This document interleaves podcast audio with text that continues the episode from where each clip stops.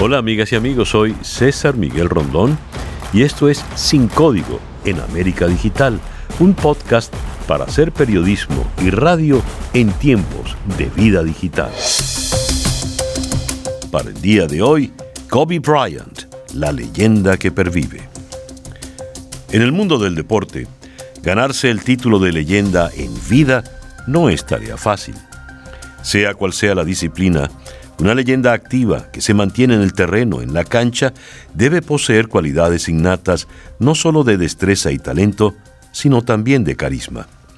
Kobe Bryant pudo disfrutar de ser una de esas leyendas en vida, cuando aún se encontraba activo con los Lakers de Los Ángeles y luego de su retiro, siguió cosechando éxitos y ahora su prematura y trágica muerte lo exaltan a la inmortalidad del baloncesto.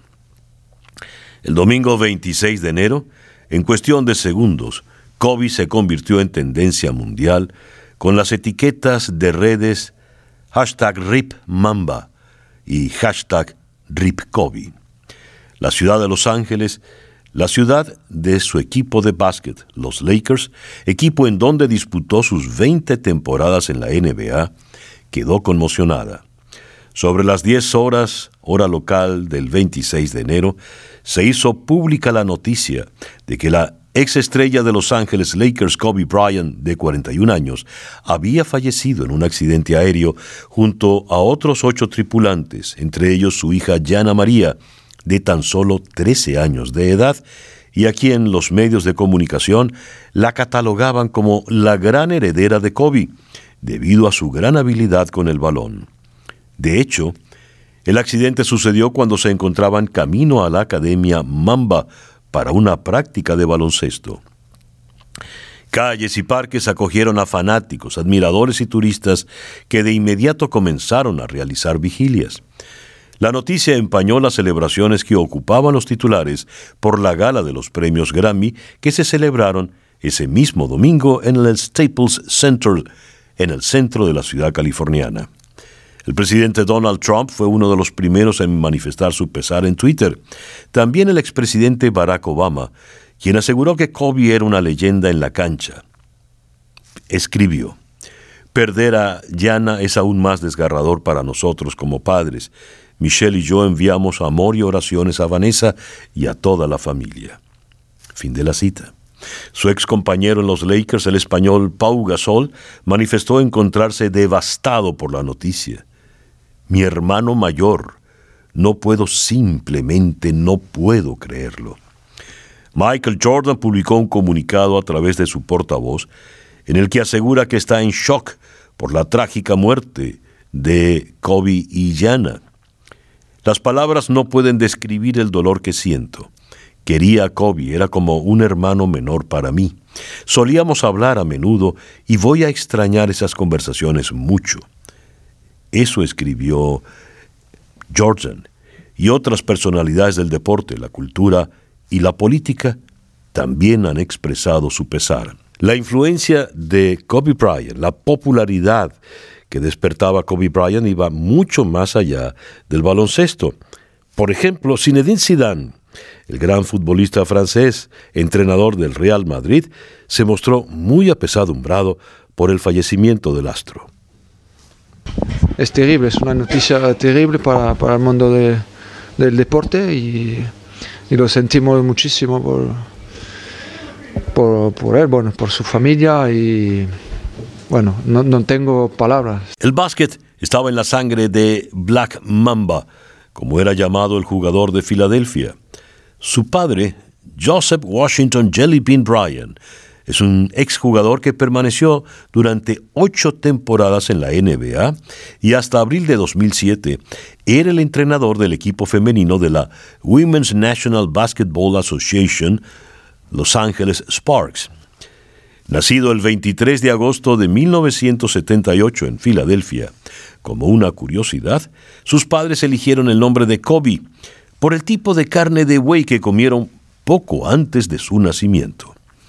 Empezó a jugar en el equipo del Instituto Lower Merion de Pennsylvania. Fue elegido con el número 3 en el draft de la NBA de 1996. Comenzó como suplente en los Lakers. Se convirtió con 19 años en el jugador más joven de la historia en la conferencia oeste cuando formó parte del equipo All Star en 1998. Hizo una gran liga con Shaquille O'Neal. Con, juntos ganaron tres títulos consecutivos entre el año 2000 y 2002. Bryan batió el récord de anotación de un jugador de los Lakers en la temporada 2005-2006 con el regreso al equipo del manager Phil Jackson al conseguir 81 puntos en el partido que jugaron en el Staples Center ante Toronto Raptors. Con ello, pasó a ser el segundo jugador de la historia de la competición en anotar más puntos en un encuentro. En 2006 cambia el número de su camiseta pasando del 8 al 24, que era el que llevaba en su etapa de estudiante. Justamente tras su muerte, los Mavericks de Dallas retiraron el número 24 en su honor. Con la selección de los Estados Unidos, Kobe ganó dos medallas de oro olímpicas, en 2008 en Pekín y en 2012 en Londres. El 13 de abril de 2016 disputó su último encuentro en el Staples Center angelino, en el que anotó 60 puntos en su enfrentamiento contra los Utah Jazz. Black Mamba como se le decía, era el tercer máximo anotador en la historia de la NBA, con 33.643 puntos por delante de Michael Jordan y sus más de 48.500 minutos en la cancha le situaron en la sexta posición de esa clasificación. Además de su récord anotador de 81 puntos en 24 partidos, superó los 50 tantos. Kobe también logró otros éxitos fuera de la cancha ganó un premio Oscar en 2018 al mejor cortometraje animado con Dear Basketball y además el 24 de agosto se convirtió en el día de Kobe Bryant en la ciudad de Los Ángeles. Vanessa Lane, de ascendencia mexicana, fue su mayor aliada. Con ella tuvo cuatro hijas, una de las cuales, Yanni, falleció con él. Los Brian Lane crearon la Fundación Kobe and Vanessa Bryan Family Foundation, dedicada a mejorar las vidas de jóvenes y familias necesitadas. Esta, en resumen, es la vida de una estrella, de un líder dentro y fuera de la cancha, de un astro, la vida de una leyenda, Kobe Bryant. Vamos hasta la ciudad de Los Ángeles para conversar con el periodista y comentarista de ESPN, Mauricio Pedrosa. Mauricio, muchas gracias por concedernos estos minutos en el programa de hoy. Un gusto, César. Saludos. Mauricio, más allá de los números, los récords, que en definitiva son siempre numeritos fríos que uno ve en un papel, ¿quién era Kobe Bryant? Kobe Bryant era un ícono global, era una de las eh, personalidades más conocidas en todo el mundo, como tú bien lo dices, más allá de las cosas que haya ganado y de los, y de los números que haya acumulado, porque Kobe Bryant a lo largo de su carrera fue un jugador, una persona, un profesional que se dedicó a inspirar. Y, yo tuve la posibilidad de conocer a Kobe Bryant en un sentido individual un par de ocasiones. Yo le pude hacer la primera entrevista mano a mano que dio en español en su carrera en diciembre del 2015. Y tengo un par de anécdotas que para mí reflejan perfectamente lo que era Kobe Bryant. Cuando hicimos la entrevista en español, sí, compártela, por favor. Em, yo le dije, Kobe, si en algún punto no te sientes cómodo hablando en español o escuchando la entrevista en español, síguete en inglés, habla en inglés, no pasa nada. Y, y, yo creo que lo tomó como una ofensa porque me dijo, yo pedí hacer la entrevista en español, la familia de Vanessa, mi esposa, es de origen mexicano y quiero aprender a comunicarme mejor con ellos. Si no empiezo ahorita, nunca voy a empezar. Y cuando terminamos la entrevista que se hizo totalmente en español, me levanté para agradecerle y él me dijo, ¿cómo me fue? ¿Cómo lo hice? ¿Cómo puedo mejorar? Entonces creo que eso habla desde la parte interna cómo era Kobe Bryant. Y lo complemento con lo siguiente. Hoy salir a la calle en Los Ángeles es entrar a un funeral público. Hoy Los Ángeles siente que perdió a un hermano, siente que perdió a un amigo. Eh, Los Ángeles es la ciudad de las estrellas y en los últimos 20 años no hubo una estrella más grande que Kobe Bryant.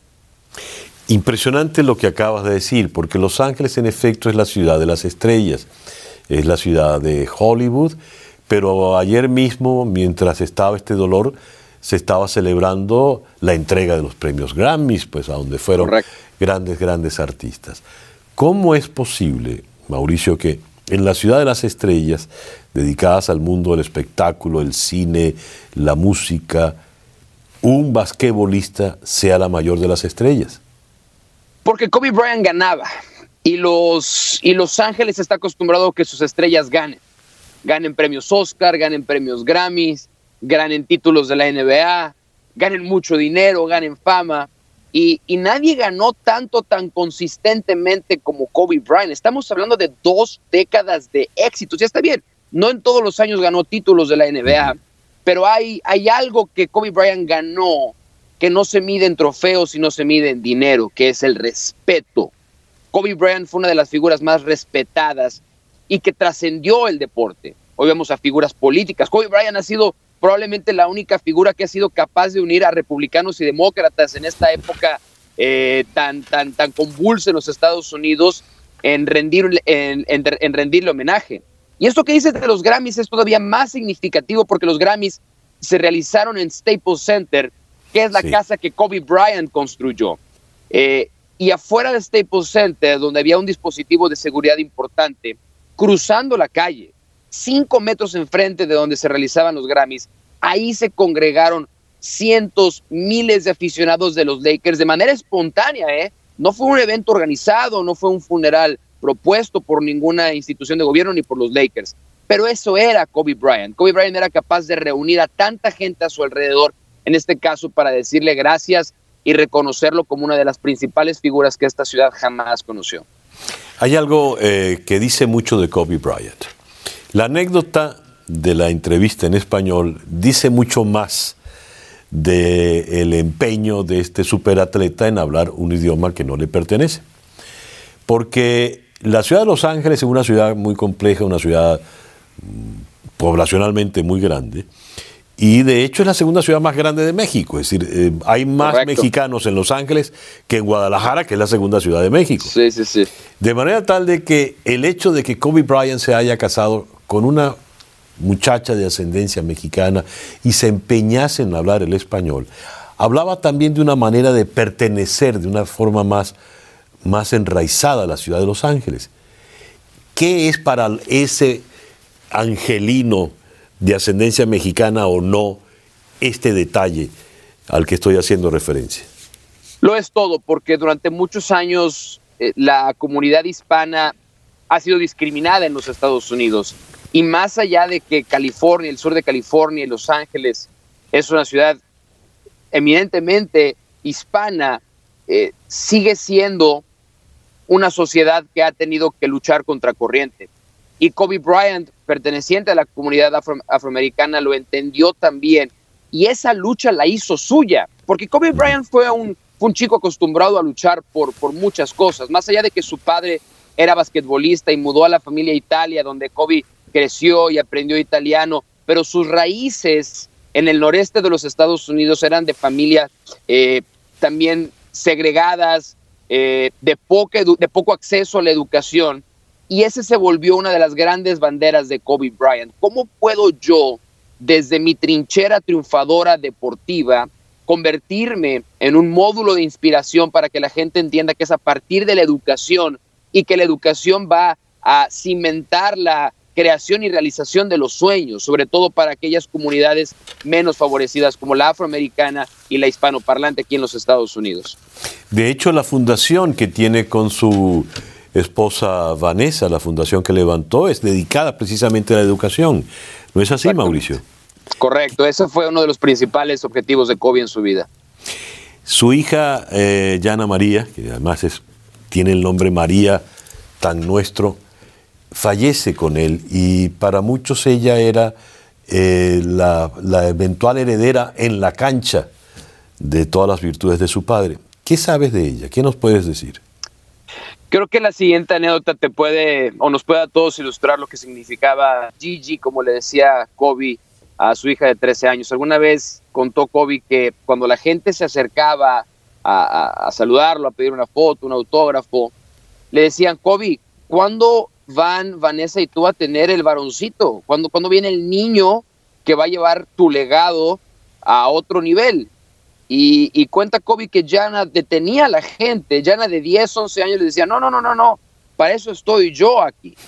Y que Kobe decía, es verdad, no necesito un varón porque Jana va a ser la heredera en la duela de lo que hizo Kobe Bryant.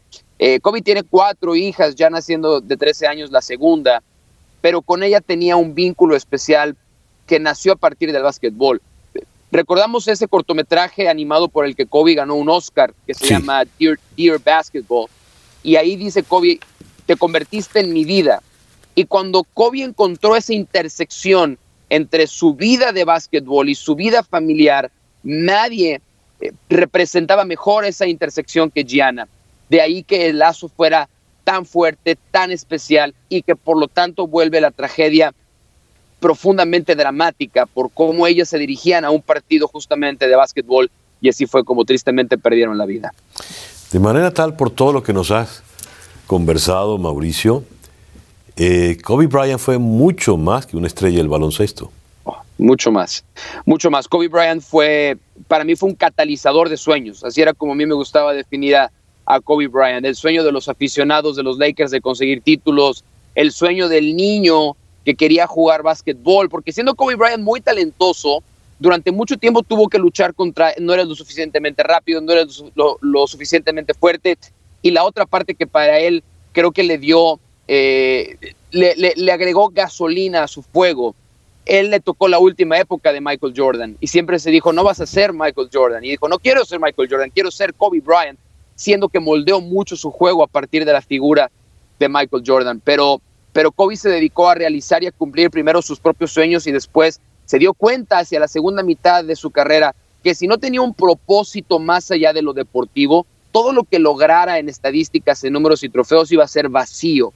Por eso que hoy, hoy creo que el legado de Kobe está lleno, porque mucha gente desde la fundación, desde su casa productora, desde cómo se volvió una inspiración y un mentor para muchos jugadores jóvenes, esa parte, esa realización personal de ser alguien que facilitara la realización de los sueños de los demás es lo que Kobe puede tener como su principal legado. Magnífico. Mauricio, no, tienes idea, no tengo cómo agradecerte que nos hayas dado estos minutos, sobre todo porque nos has retratado al verdadero Kobe Bryant, el que estuvo y permanecerá en la memoria mucho más allá de los números y los récords. Es así, no, para mí ha sido un gran placer, estoy a la orden eh, y, bueno, ojalá que en alguna ocasión que, conversemos sea a partir de un tema un poco más, un poco más alegre, pero, pero con alegría es como debemos de recordar la, la vida, la carrera, la obra y el legado de Kobe Bryant. Así será, Mauricio. Mauricio Pedrosa, de periodista comentarista de ESPN desde la ciudad de Los Ángeles. Y bien, así hemos llegado al final de nuestro podcast por el día de hoy. Esto es Sin Código en América Digital, un podcast para hacer periodismo y radio en tiempos de vida digital.